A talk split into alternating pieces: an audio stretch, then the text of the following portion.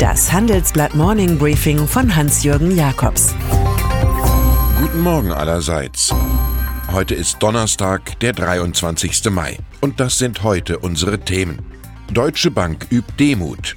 Spektakulärer Rücktritt in London. FIFA-Chef scheitert mit WM-Revolution. Kosten senken ist eine schöne Übung aller Ehren wert.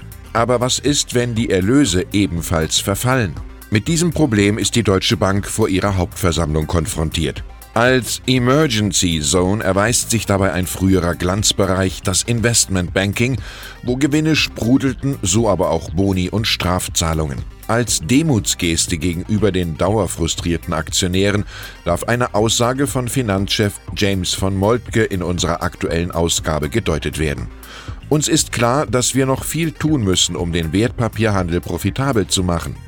Die Titelstory über das Geldhaus ist ein Baustellenreport. Donald Trump. Man kann leicht den Überblick verlieren über all die Prozesse und Rechtsverfahren rund um den US-Präsidenten. Es kokelt an vielen Stellen. Prekär für Trump könnten allerdings zwei aktuelle juristische Entscheidungen sein. Einmal erlaubt ein Bundesrichter der Deutschen Bank, Kreditunterlagen über ihren Kunden Trump wie verlangt dem US-Repräsentantenhaus zu übergeben. Und dann spricht der Gesetzgeber des Staates New York dem von den oppositionellen Demokraten beherrschten Gremium das Recht zu, Trumps Steuererklärungen einzusehen. Die Finanzbehörden dürfen die Unterlagen aushändigen. Die Entzauberung dieses Präsidenten ist ein langer bürokratischer Akt, dessen Happy End Transparenz ist. Im Folgenden hören Sie eine kurze werbliche Einspielung. Danach geht es mit dem Morning Briefing weiter. Nutzen statt Besitzen. Textilsharing schenkt Ihnen Freiheit und Flexibilität. Mewa Textilmanagement kümmert sich um Ihre Betriebstextilien und das ganz individuell auf Ihre Bedürfnisse zugeschnitten. Mewa übernimmt für Sie die gesamte Logistik rund um Arbeitskleidung, Mehrwegputztücher und vieles mehr. So sind Ihre Mitarbeiter stets perfekt ausgestattet und Sie selbst haben den Kopf frei für Ihren Betriebsalltag. London. Vom Putsch einiger Konservativer gegen die britische Premierministerin Theresa May ist wieder einmal die Rede. Doch diesmal scheint ihr politisches Ende tatsächlich nur eine Frage weniger Tage zu sein. Sichtbares Zeichen war gestern der Rücktritt von Parteifreundin Andrea Leadsom, einen Tag vor Beginn der Europawahlen. Die Vorsitzende des Unterhauses, zuständig für Parlamentsfragen, glaubt einfach nicht mehr, dass Mays Manöver noch zu einem EU-Austritt führen. Die gescheiterte Regierungschefin muss sich an George Bernard Shaw halten. Die besten Reformer, die die Welt je gesehen hat, sind die, die bei sich selbst anfangen. Fake News sind einfach weitaus mehr sexy als Fakten. So begründet EU-Justizkommissarin Vera Jourova im Handelsblatt-Interview das Erstarken nationalistischer Parteien in Europa.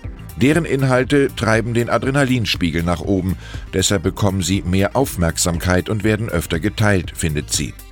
Die liberale Tschechin hofft, dass die Ibiza-Affäre der österreichischen FPÖ den Menschen die Augen öffne. Dann würden sie die schmutzigen Methoden jener sehen, die vorgeben, ihre Heimat zu verteidigen und die doch bereit sind, ihre Heimat zum eigenen Vorteil an fremde Mächte zu verkaufen. Bayer.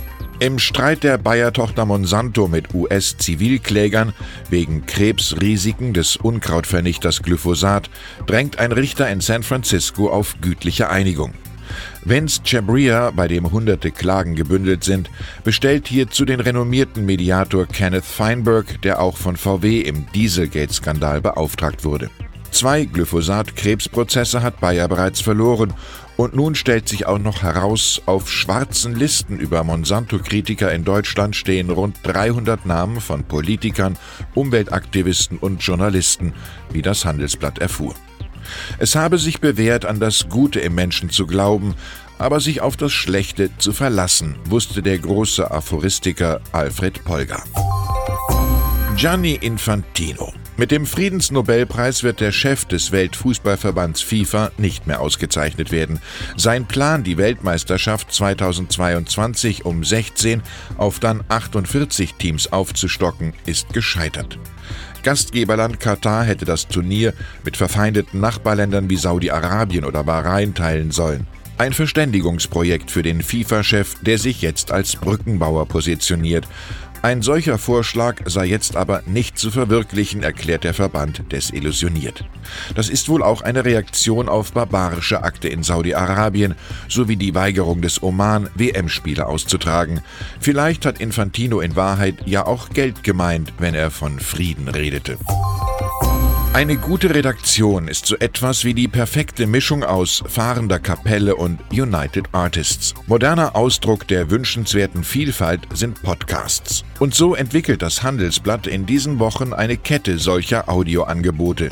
Fragen der Führungskultur erörtern dabei meine Kolleginnen Karina Kort und Andrea Rexer in ihrem Podcast Handelsblatt Mindshift. Ein Talk mit Anders-, Quer- und Neudenkern sowie Regelbrechern, der bei Spotify, iTunes und Handelsblatt Online zu finden ist. Den Anfang macht SPD-Justizministerin Katharina Barley. In der nächsten Folge wird Douglas-CEO Tina Müller zu Gast sein. Und dann ist da noch Eurowings, das Armenhaus der stolzen, gut verdienenden Lufthansa.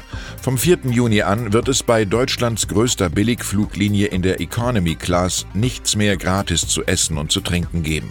Das gilt auch für Passagiere, die den teureren Tarif Smart gebucht haben. Die Tage der Verpflegungskombination Getränk plus Snack sind endgültig gezählt. Wer eine Flasche Wasser will, zahlt 3 Euro. Im Cockpit sitzt Herr Schmalhans, der über solche Gleichbehandlung wacht.